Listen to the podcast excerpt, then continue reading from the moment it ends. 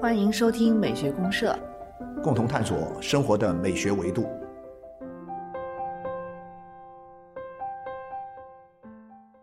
亲爱的听众朋友，大家好，我是生活美学观察家小明老师。我是可可老师，欢迎大家。欢迎大家。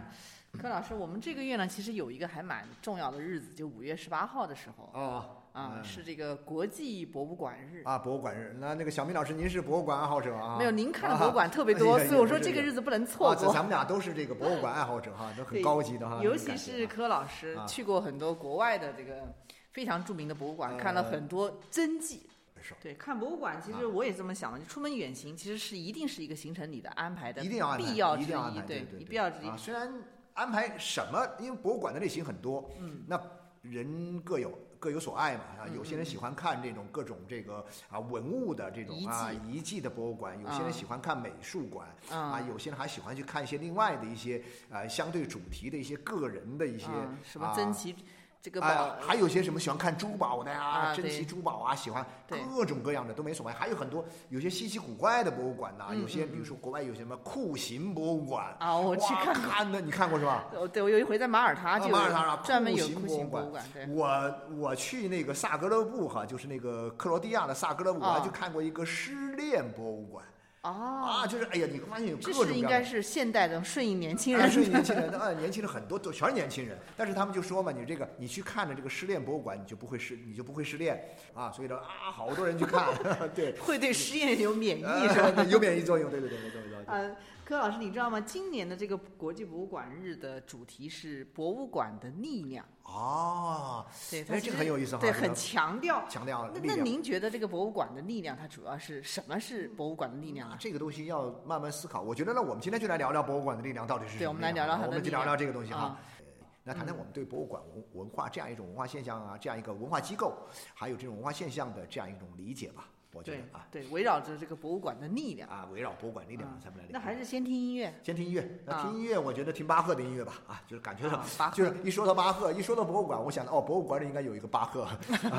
呃，巴赫，呃，我去这个艾斯纳赫，就是巴赫的家乡啊。啊。巴赫的家乡有一个非常漂亮的巴赫博物馆，巴赫故居博物馆。哇。啊，就是他，他原来这个老的故居有一个博物馆，他后来远远不够了，所以他后面就紧挨着这个老的这个博物馆呢。就建了一个新馆，就老馆新馆连成一体，然后后面有一个巨大的庭院。嗯，呃，哎呀，那个博物馆真是漂亮的不得了。所以一讲到巴赫，一讲到博物馆，我就会想到巴赫，就说，然后呢，感觉上巴赫是个老古董啊，是放到是属于放到博物馆里的人。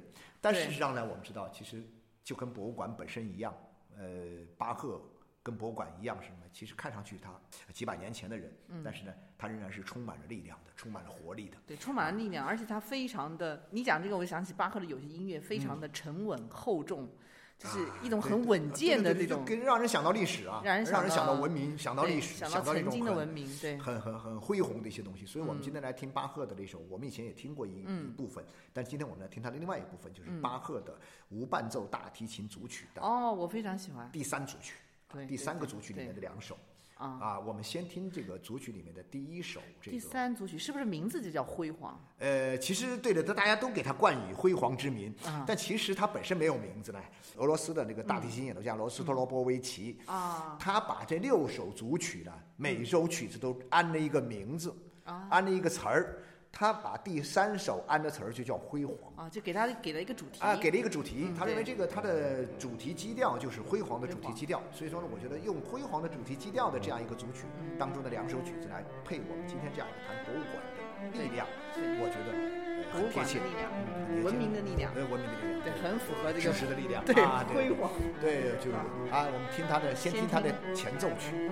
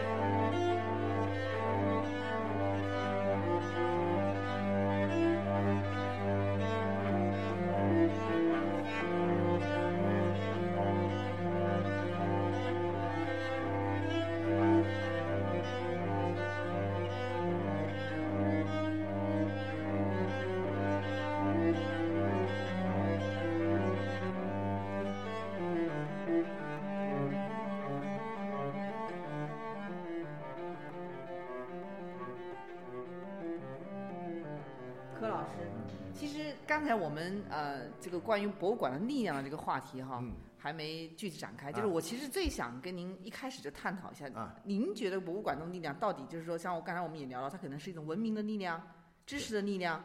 它其实最主要的是在于它对于我们人类的这种文明进程来说是一个什么样的一个？博物馆这东西啊，其实。现代意义上的博物馆呢，其实是从十八世纪才开始。对它其实起点上来讲，并不是很早。对，我们现在看到的有一些这种遗迹式的啊，但那种开发也比较晚。它作为一个博物馆被开发出来，然后呢开始向公众开放，那就很晚了嘛。对，其实一般说起公共博物馆，然后呢甚至是免费的，或者说是只收一点点钱的这种嗯博物馆，最早的应该是这个就是呃大英博物馆。大英博物馆啊，十八世纪五十年代啊，一七五三年好像是啊，我我准确的记不太清了，是一七五三年，十八世纪，嗯，然后呢，接着下来之后就会有卢浮宫，卢浮宫也是在十八世纪，是十八世纪是一七九三年啊，因为这个时间我记得比较清楚，是因为雨果有一部小说就叫九三年，对对啊，所以这个是在大革命刚刚推翻了这样一种封建王权统治之后之后啊，对公众开放。其实它以前就是个博物馆，但是是私人的、皇家的博物馆。所以我们今天要讲这个博物馆呢，首先要界定一个概念，就是公众的、公众开放的，有的甚至是免费或者说很少钱的。你比如像大英博物馆，到现在为止这么多年从来不收一分钱门票。所以呢，这个你要讲到博物馆的力量的话呢，我觉得它首先的力量就是一个什么？就是一个知识的力量啊啊，就是这个知识是很有力量的。你一去之后，你在你在课本上看到的知识，说实在的。我们以前讲抽象，培根说知识就是力量。那个呢，其实培根强调的知识是什么？是一种什么？经过了实验、科学实验验证、合乎理性的这些知识，性的东西，它才是有力量的。嗯。但是呢，我们以前讲知识就是力量的时候，我们基本上哎呀，就是说这些啊，书本上的啊，这个教科书里的这些知识都是有力量的，这些也有力量。嗯。但是呢，你想想看，你这些知识跟这些有关的各种知识，它成为一些文物。呃，成为一些具体的一些展品，它放到一个陈列馆里面，放到一个博物馆里去。你看到这些实物的时候，嗯，你受到的震撼相当相当之大。对它这个区别就在于你在书本上的东西，它是一个抽象的东西嘛。没错，没错，没错。对，但是你在一个呃情景里面，在特别是就是在博物馆这种历史情境里面，对对对，你去面对它这个物质本身的时候。比如说，你看到那个巨大的那个青铜器这个鼎的时候，对对对对，对你感受感受到那种力量是不一样的。哎呀，我跟你说一个特好玩的事儿哈，我就是想起我在一九八四年我大学本科刚毕业的时候，啊，然后毕业的时候，因为我不是在江西大学教书嘛，嗯，当时是正好是放。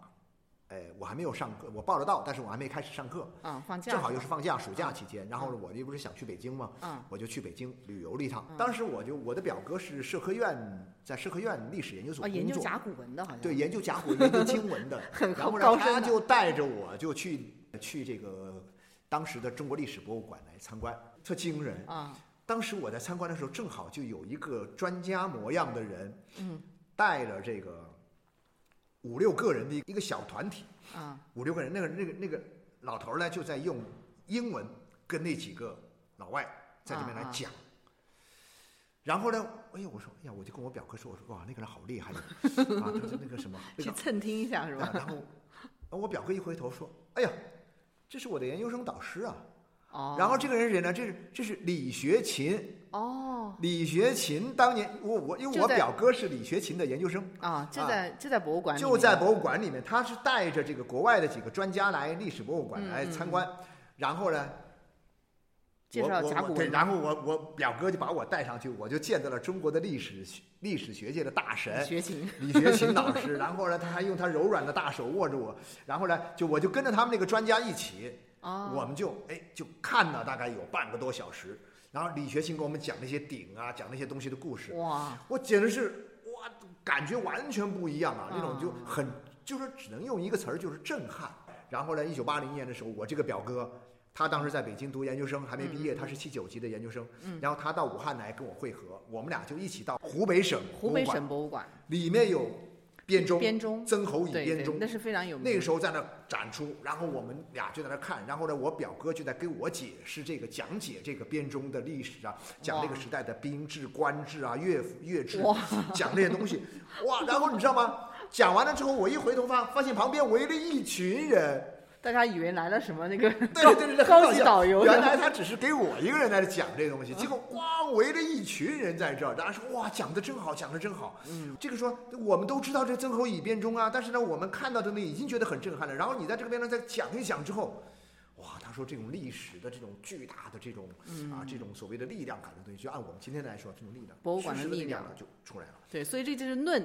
博物馆讲解专业性的重要，重要，这要是非常的，一般的讲解一定要有很专业的讲解。咱们好像跑题了，我其实是想跟你聊这个。这到底是什么力量？就是首先是知识的力量，然后再是文，我认为是文明的力量。文明的力量，因为它是这种文明呢，它在呃很多的地方，有的是就是散落在各个地方的东西，然后呢我们把它呃挖掘出来，嗯嗯，呃加以整理，汇总在一个。空间里面来呈现，以某种特定的方式呈现出来。嗯嗯。那么这样一种呈现的方式，它就你看到了什么呢？看到的是文明的一种历史的演进。因为我们人只能活在当下嘛。嗯嗯。我们人只能活在当下，但是呢，你进到博物馆里面，你能看到什么呢？看到一种历史文明的穿越了一个演进。你穿越了，所以这一点上来讲呢，我觉得，因为人生它最大的局限其实就来自于时间和空间嘛。没错，没错。对，因为你时间和空间，你像时间这种东西，它过去了就回不来了。对。那空间来讲的话，我们因为人都是肉体凡胎，你也不可能跨越。对只能存活在某一个特定的呃几公里的一个半径里。对对对，你你你不可能像现在我立刻跨越到什么漂洋过海的这种，你不借助于你做梦可以，对，做梦也不一定不借助于这现代手段很难达到。对对对。但是博物馆呢，它确实是在时空的这个问题上，它解决了。对对对。就是说，它把一个时间给你留存下来，那然后空间它打，那就是各种力量汇聚在一起，它就是这种就是一种时空的力量。时空的力量。就是一种时间和空间的力量。对，所以所以这个里面其实像刚才我们听您讲啊，就比如说你在现场当时看这个编钟啊，看这个商周青铜器啊，然后听到这个专业的讲解，这里面是不是还有一种临场感的力量？我跟你讲，其实就是这样的，就是说，因为如果没有人讲解，或者说如果它的陈列方式不是这样的。陈列的不好，啊，它就是一个孤零零的一个东西，放在哪怕是放在博物馆里再高级的博物馆里，嗯，你看它也，当然也是一个稀罕之物了哈，嗯嗯，你只是把它当做一个稀罕之物来看，嗯，哇，你觉得天哪，确实不错，但是呢，你也就仅此。我们也就是最后，我们也只能点赞，只能啊，不错不错，哇，很美很美，哇，很神奇啊，好在哪儿？然后呢，你不知道好在哪里，对不对？对吧？当有人给你讲解，或者说他呈现的那种展览的那种方式，把你能够带入到一种历史的时空里面去的时候啊，这个东西的力量，它的魅力才能够真正的体现出来。对。然后你会觉得说，好家伙，我们人类其实真了不起。嗯。然后呢，我们我们本人真的不咋地。啊啊，然后呢，你就会心生敬畏嘛，心生敬畏，心生敬畏，对历史，对这些东西心生敬畏。所以这种东西，它这种亲临现场的感呢，它是完全不同的。当然，你要说更具体的来说，里面有好多好多的细节，我们是可以不停的去呃去慢慢的体会到的。你好像是说，比如说我们看一幅绘画作品，嗯，你为什么要到现场去看？你为什么要去现场看蒙娜丽莎？对你，你现在去看蒙娜丽莎，其实有的时候你发现，其实你已经不是看蒙娜丽莎这幅画本身了，是为了看而看，是吧？对，因为卢浮宫那个画里里外外那么多层，我其实很好奇，有那么远，然后画又那么小，然后关键是人又太多，对呀，嘈杂的不得了，画又比较小，乌泱乌泱的挤在一屋子里面，看到了什么呢？你还不如拿一本印刷的很好的画册来看。你要是看高清，不是。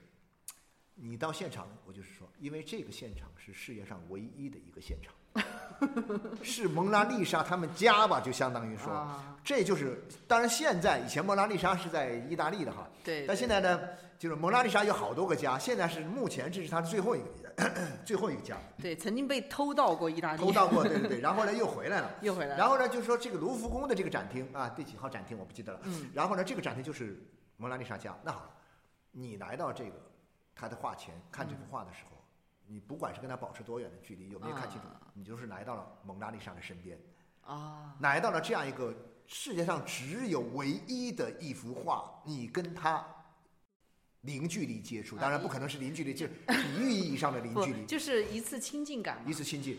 我跟这个东西是唯一性的，嗯嗯，你知道，你想象一下，在我们的生活当中，你能跟多少具有如此重要意义的唯一的一件东西，保持这么密切的关系。嗯，尤其是它就是这么辉煌，西方古典古典绘画的巅峰。我这就说，你来到现场，这就是你的人生的意义就提升了，你的人生的价值就提升了。你来到这个世界上，就没有没有白来这个世界。嗯。是是，他是这么个意思，就是也是你的高光时刻。是我绝对是高光时刻，不仅是达芬奇的高光时刻。我跟你说哈，我跟你说，我我在那个画跟前呢，虽然旁边都是人哈，我有那么一瞬间，我忘记了周围的一切事物的存在。然后呢，后来这么有魅力啊！真的是你你当然这个要自己要 要不断的要暗示自己，呃，排除周围的这种干扰。哦。然后呢，等到我这个缓过劲儿来，我要走的时候，发现哎呀天哪，我眼眶有点湿润。真的，我真的有点湿润，我我不骗你的。然后哇，我觉得我好幸福啊，你知道吗？我觉得我好幸福。那不是我，我这里有一种想法哈，它这种物质的东西，就它不是像我们说，你没有临场感，你可能看一个图片。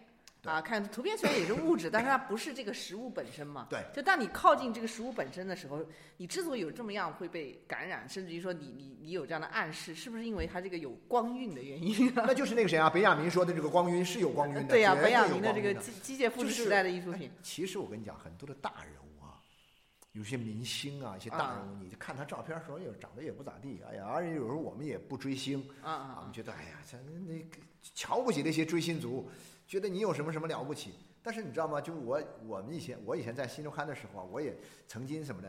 被人邀请过去给一些名人颁奖。哦。我一开始还有点不太乐意，都是一些娱乐明星哈。啊啊啊！哎呀，就给他颁奖，不是给我掉价吗？我自己自己以为自己很了不起了。但是我去颁奖，我真的走到那个跟前，我把那个奖杯递过去，然后跟那个明星一握手的时候，我发现我就不知不觉我有点颤抖，我的脚有点发抖。啊，真的吗？他气场很大，是吧？我就发现他其实是有气场的，真的吗？有气场的，有些人是有气场的。这个气场我称之为，就是一幅画的气场，什么？就是它的光晕的。光晕。就是它的光晕。神圣感。无数多的年代里面，关于这幅画，人们所积累起来的那种赞美呀，那种讴歌呀，那样一种崇敬啊。对。然后呢，你对这个画了解的越多，这种光晕的这种辐射的这种越强越强。嗯。啊，所以说你就会觉得，所以我觉得蒙娜丽莎一定是这个光阴效应，有有有，一定是这样。所以当我们隔了重重人海，然后去看她的时候，还是觉得被她震撼。对啊，因为你在这个现场，这是唯一的现场嘛，这是一个唯一的现场，不可替代的神圣感。对对对，那么这种东西，就是说我为什么讲呢？博物馆很厉害呢？就是它让这个东西，就是说。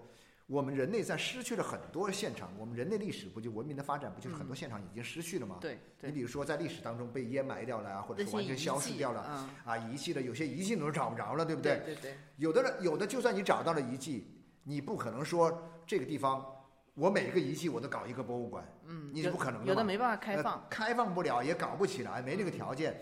所以呢，那个现场我们也不可能说这么多的。你比如说你去这个大英博物馆啊，你能。大英博物馆里人类文明的无数多个现场，到了这个现场里面重新汇聚到一起，重新汇聚，重新汇聚到一起。所以说，你可以去埃及，当然最好啊！你要去埃及，去不了的话就。但是你去不了埃及这个第一现场，你可以去到这个第二现场，因为第二现场虽然不及埃及这个第一现场，但是它又有比它。更集中、更加的这个独特的一种呈现的方式，对对对，对吧？你比如说他那个木乃伊那些厅里面那个木乃伊，哇天哪，不得了啊！那个巨多啊，巨多！一屋子有些人还不敢进去，他说哇，看的有点害怕。但有的人很上瘾啊，很喜欢，很喜欢，还还有收藏的都有。有有有这种文明的力量啊，要亲历，对，一定要亲历，你去感受。当然，我是一直认为是这个叫什么？第一现场是最重要的，但是第一现场它。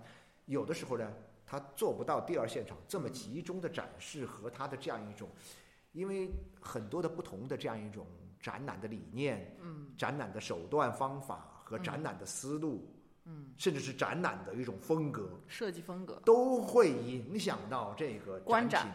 的一种。呈现它的意义，观展体验，然后我们的观展体验，对对吧？所以这个地方呢，其实虽然是有些争议啊，就关于这种文明第一现场、第二现场，其实有像文博圈有一些这样的有这种争议，对，比如说你一个呃墓道里面的汉画像石，嗯。你是放到这个墓里本身去展览出来，让别人走进这个墓道里去看呢，还是说你在博物馆里面啊吹着空调，享受着这个文明的这个气息，然后在一个橱窗里面隔着玻璃去看呢？这两个。可能你的文明的这种观看体验是不一样的。但是我觉得哈，对，没错，嗯，就是说在现场，就是第一现场啊，一个墓道，比如说一个墓道，对，当然是去第一墓道好啊，去的好，啊，但是你知道，你去一次就毁一次它，对，所以这就是一个毁一次它，对不对？对文明遗迹的一个那就它就变成了一个悖论了，你知道吗？它就变成一个悖论。所以呢，我们讲到我们要去破解这个悖论的最好的办法什么呢？那就哎，我们把它放进一部分一部分，我们不可能把整个的搬过去放到博物馆啊，它还原不了。对对。然后，但是呢，有些有些就真有啊。你比如说，你去那个呃，小明老师不知道你去那个柏林，你有没有去看过那个那个博物馆岛上面有一个博物馆？哇，好家伙，那个震撼了！那个佩加蒙博物馆哦，没有佩加蒙博物馆哈。那可能是你去的时候，他那时候正在维修。反正我那年运气，经常有时候会不开，就不开，就关起来维修。你看我去的那年，他经过了好长时间的维修呢，它就开了。啊，你怎么去哪儿都是正好开了？那我我好多，我也我也好多美术馆没看成啊。也好多闭门羹。好多吃闭门羹的，我没看成啊，你是很也是很郁闷的。但是呢，他那个。我去，我一个卢梭爱好者，我是狂热的卢梭爱好者哈。啊。我去日内瓦，我我一定要去卢梭博物馆、故居博物馆拜一拜的嘛。一去，一个月前刚刚关闭。啊。开始维修三年。对对，我天哪！你说我我也遇到很多这种啊，没办法。但是呢，他们经常一搞就几年，对几年，他漫长几年不开放。对，你那个他那个叫什么？那个巴黎那个叫什么？菊园美术馆啊，就是菊园就是那个莫奈的莫奈展莫奈的那个那个那个睡莲的大几幅最大的睡莲都在那。你也看到了？我看到了。对，我有朋友 很难看。我有朋友在巴黎留学了六年都没看到。六他去的时候已经封起来在修了啊，然后呢，他六年离开巴黎，他还没修好。他是一三年还是一几年才开才重新开放的？那我们说回到刚才讲的那个佩加蒙古博物馆，他把一个小亚细亚那个地方的整个一个一个祭坛都搬过来，一个祭坛，一个巨大的祭坛就搬到博物馆里来了。啊，好家伙，那太震撼了！然后那个祭坛，哇，那就是原物啊，它是原物搬过来的。对，它是尽可能的去还原第一现场。还有一个这个这个城门啊，有一个啊，那个城门阿拉伯的那种那种风格，那个马赛克那个那个那个墙面啊，非常漂亮。嗯嗯。巨大的城门，你到那下面，你瞬间你博物馆周边的一切都消失了，你就置身于其中那种感觉。就好像你进入到了他当时这个对对对遗迹现场一样。你话说回来，你说真让我去遗迹的现场，我又觉得很麻烦，我又去，确实很麻烦，不一定去得了。对对。然后呢，也有可能你在遗迹那儿呢，就就被损坏掉了。对它一方面对这个文物可能是个损坏。对，因为博物馆它有一个很重要的，博物馆的功能有很多种，我们知道，就是呃，搜集和保护的一个功能。对对。它有一个保护，还有学术研究的功能，向公众展示的公共教育的展示的功能，有好多的功能。好多功能。其中一个很重要的功能就是可以保护这些文物嘛。是的，是的。对吧？所以说，但是你要是放到原来这个地方，就刚我们说，你要是墓葬，那也许那是因为当年这些这个盗墓贼。他不识货呀，盗墓贼识货，早把你给盗掉了。对你像就不说像那个墓的话，你比如说像那个敦煌也是这个问题。对啊，对啊。敦煌现在越开放越少了，因为它那些石窟啊，它随着它不断的就是去开放，不断的去开发出来，它就是破坏的很厉害。所以说，像我们这代人，这是个矛盾，还能够看多少个洞了哈？赶紧去看。以后可能最后，我估计可能最后敦煌若干年以后吧，它可能会只开放一个洞洞窟。我估计哈，现在已经好多洞窟都都很难开放了，对对对，所以能看赶紧去看。对对对对。那其实刚才葛老师我们聊了这个问题里面呢，还有一个现在非常 争议非常大的问题，就是您也知道，现在数字博物馆啊其实兴起的很厉害。嗯嗯嗯。啊，就从全球角度上来看，我们现在都是在搞数字博物馆，特别像疫情时代看展不方便了，对。所以云看展绝对是一个趋势。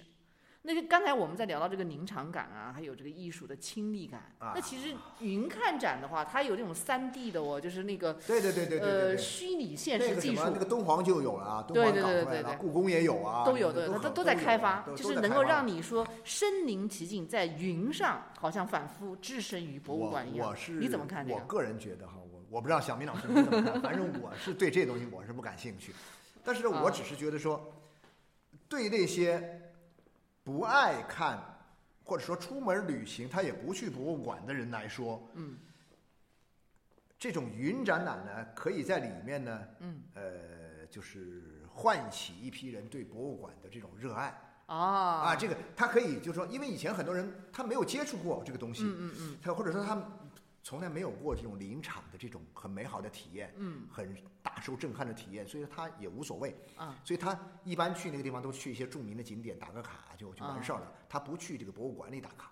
啊，但是呢，就这个云云博物馆呢，啊，它可能啊云展呢可能会让一部分人啊对博物馆呢开始有新的认识。啊，就说它相当于说它在大众传播上，大众传播里面可以更有优势，收割一批人嘛，啊，收割一批爱好者和粉丝，啊，它门槛实际上也降低了，对对对，降低门槛了。然后呢，在某一些特定的情况之下，当你出不了门，没有办法去到那个博物馆这个现场的时候，嗯，你可以在这上面呢解解馋，或者说你能够更好的去系统的、全面的去了解一个博物馆里面的相关的一些主题的文物，嗯，它可能这个能够满足你的某些方面的求知欲啊，或者说是那种欲望的。但是呢，我觉得就是说，它根本上不能替代，完全不能替代我们去去美术馆里面参观。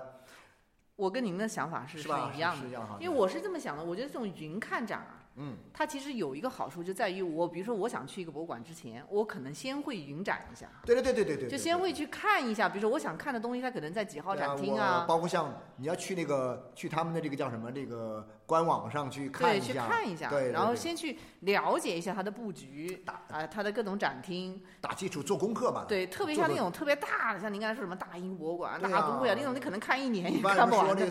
相当于说你要提前先去，可以先去在数字博物馆里面去了解。了解，但是我跟您的观点一样，我认为它替代不了这个现场感。因为这种现场是什么呢？就是说，如果说这个东西它可以替代，嗯，那就意味着什么呢？那我就意味着，那互联网就可以替代我们的所有的实际生活。那不就元宇宙来了？那不就？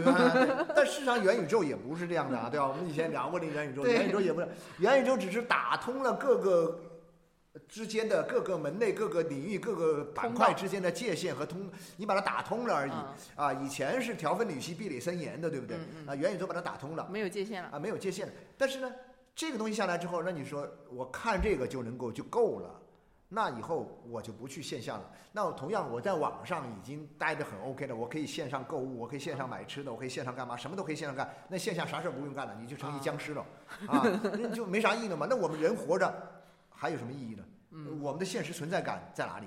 对，所以我觉得就是说，我们可以借着博物馆的力量，嗯，我们人，我们每个人可以获得我们的力量，嗯，然后呢，我们也可以对文明有更多的了解，对，然后在这个基础之上，我们在这种情感上，我们在信仰上，我们有了更坚定的东西。对，其实知识的获取还真的未必一定是你要。去走进一个学校里面去读书或者怎么样？没错没错没看到那个陈丹青他那个节目里面拍，他说我的大学，我的大学就是大都会 就是大都会博物馆，对对对，就是我的大学就在这里上的。其实就是我一有空就来看，一有空就来看，就在美术馆里面到处看。对。但我觉得这个就是说，刚才我们讲云展嘛，就跟线下里面其实一个最主要的东西，还是回到可能刚才我们讲的。我们讲的这个现场，我觉得那个现场的光晕的那个光晕的东西，对，没错。您觉得是吧？就是因为因为本雅明讲的那个光晕，实际上它它指的就是一个。就是唯，我觉得这个光晕的产生，它其实是什么呢？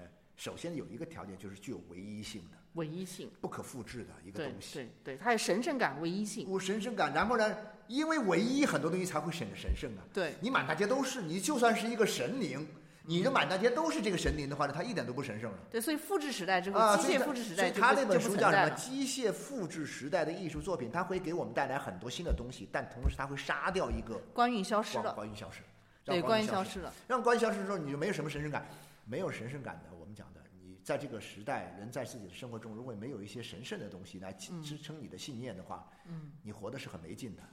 对，你活的是没，也很可怕的，也是很可怕的。对，然后你就会缺乏一种敬畏。对。所以刚才我们讲，在这种博物馆里面，为什么我们需要这样观音的东西？你会对这种历史的沉淀的东西，对这个是跨越时间维度的文明的碎片，对，你会产生敬畏。对，我觉得在这个博物馆里面有一个。具体讲到在博物馆里面去体验的时候，有一个很好的东西，就是说这个时间感会很强。嗯，时间感。但是你在网上，你在这个云云博物馆里，我告诉你，其实它是无时间感的，感受不强。你感至少感受不强吧？感受那个感受不是你切身的感受。你比如说我们我们看一般是，比如说很多的博物馆都是什么？大多绝大多数博物馆，它的历史都是按历史线来的，按时间线来。对，你就。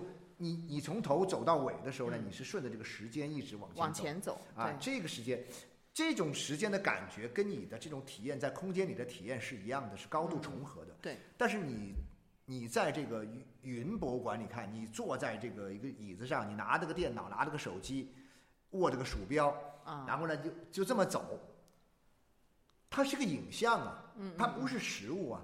影像它没有深度，没有背景，没有前后关系，它就是一个孤立的影像。那么这样的话，我觉得说，你能看到很多精彩的细节，你确实可以看到。对，你能把我们在很多的现场你看不清的很多东西，你看个门儿清。嗯嗯嗯嗯。但是呢，有很多更重要的东西你没有了，你肯定没有的。我在这个卢浮宫里面，我。我看那个蒙娜丽莎都看的都不是很清楚，但是我都会流眼泪。我跟你说，我有一回呢，就是亲眼去看那个《清明上河图》啊，对，当时也是排队，我不知道排多久啊，就在上海博物馆。那时候《清明上河图》正好过来，就是被借到上海博物馆来参展。那时候我还在南京读书时候，我跟你讲，我好容易排队排到那个玻璃窗面前的时候，然后他那个就赶着你往前走嘛，因为人太多。对对对。我从头到尾我都。都不知道我有没有看清楚他在看什么，就是因为。但是你确定你肯定到了跟前。但是我很激动，对对对，激动的情况下，所以就导致了我也没有那么仔细的、冷静的去看清楚它里面的很多细节。对啊。但你很激动，你莫名的激动。所以说你这是关于但是你关于这幅画，其实你已经早就看过，是是，很精美的印刷品，很多细节你能够。但是呢，就是说看到我们讲的是这一件儿，这一件儿原件儿啊，这一个原件儿跟我们讲到一个真人。它是一个意思啊，就是说我们在网上，你跟一个 ID，我们在那聊得热火朝天，跟你见到这个真人，你能感受到他的呼吸的存在，甚至能够感受到他的目光，感受到他的呼吸和这个心跳啊，这种感觉是完全不一样的。但是我觉得就是说，看到原作的感觉，就仿佛你跟一个真人在一起的感觉是一样的，它就具有这样生命感的。这么伟大的作品，我就。贴着脸就贴着玻璃窗，哎呀，这还有一块玻璃隔着？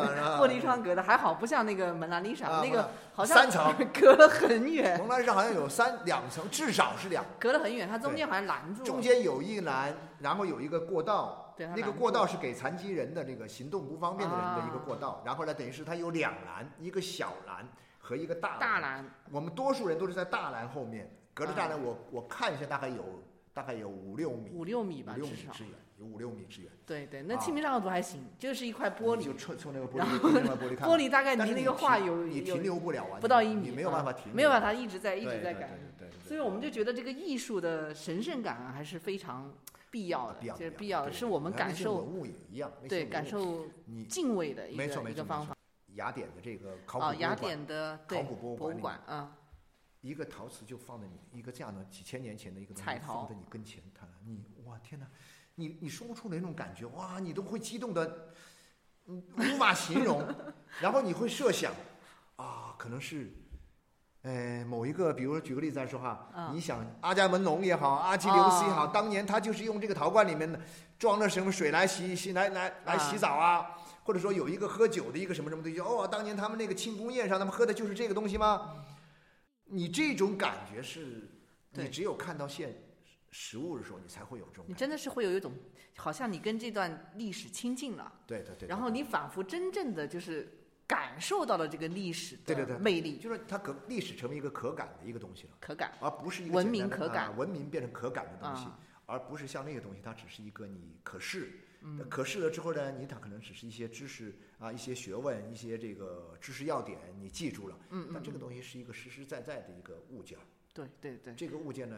你不小心砸碎了就没了，对啊，就是这样一个东西。对它这种物质实体的东西，反而给我们的这个更珍贵嘛？对，更珍贵，更珍贵，更有神圣感。是啊，所以今天聊这个博物馆的力量啊，其实我们忍不住带入了很多我们自己的博物馆体验。对对对对对，我觉得很幸福的一种感觉。对，很幸福，就是去博物馆看展，一定是一个。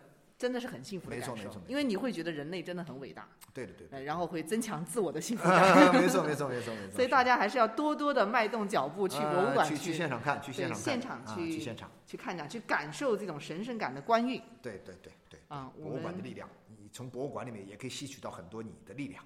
对，吸取到我们。人类的力量，对对对。好，那最后这个辉煌要不要再听一？再听，我们听这个第三组曲的第五首，也是被认为是这个组曲里面最有名的一首，就是《布列舞曲》。你知道吗？在博物馆里演奏的乐曲里，乐器里面啊，最多的，最喜欢人们最喜欢在博物馆里演奏的乐器，还不是钢琴，是大提琴。嗯。大提琴那种厚重感。大提琴在博物馆里面，在教堂里面，在一个很具有历史或者人文厚重内涵的这个空间里面演奏大提琴是最合适的，对，最有共鸣感。对对对对，好，好，我们在辉煌中不列舞曲啊，结束我们今天的谈话。好，谢谢大家。